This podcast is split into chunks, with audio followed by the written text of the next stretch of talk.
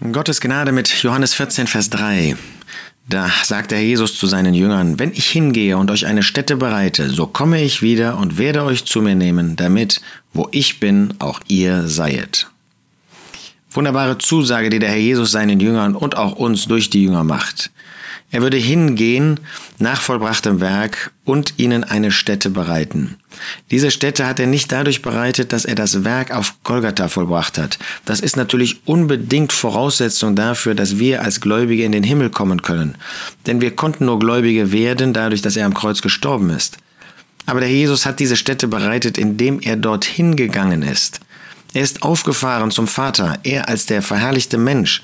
Und dadurch, dass er als Mensch in diesen Bereich des Hauses seines Vaters ging, dadurch ist jetzt der Weg frei, dass andere Menschen, solche, die zu dem Herrn Jesus gehören, die mit ihm verbunden sind, die ewig untrennbar mit ihm verbunden sein werden, an diesen Platz kommen können.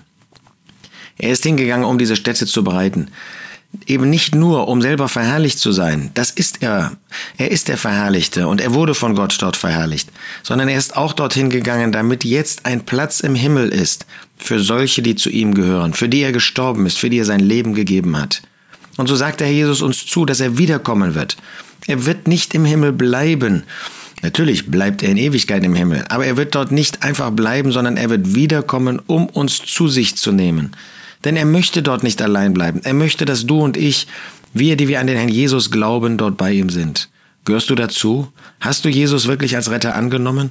Oder bist du einer von denen, die Nein sagen und die nie an diesem Platz ankommen werden, die nie an dem Vaterhaus sein werden, weil sie ewig in der Hölle sein müssen, weil sie nicht bereit waren, das Werk des Herrn Jesus für sich in Anspruch zu nehmen sondern sich dagegen entschieden haben und dann ewig in der Hölle sein werden, an diesem furchtbaren Ort der Finsternis, der Qual.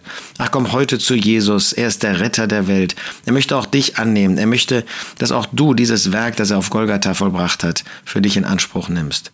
Für uns, wir warten darauf, dass der Jesus wiederkommt. Wunderbare Hoffnung, wunderbare, sichere Erwartung.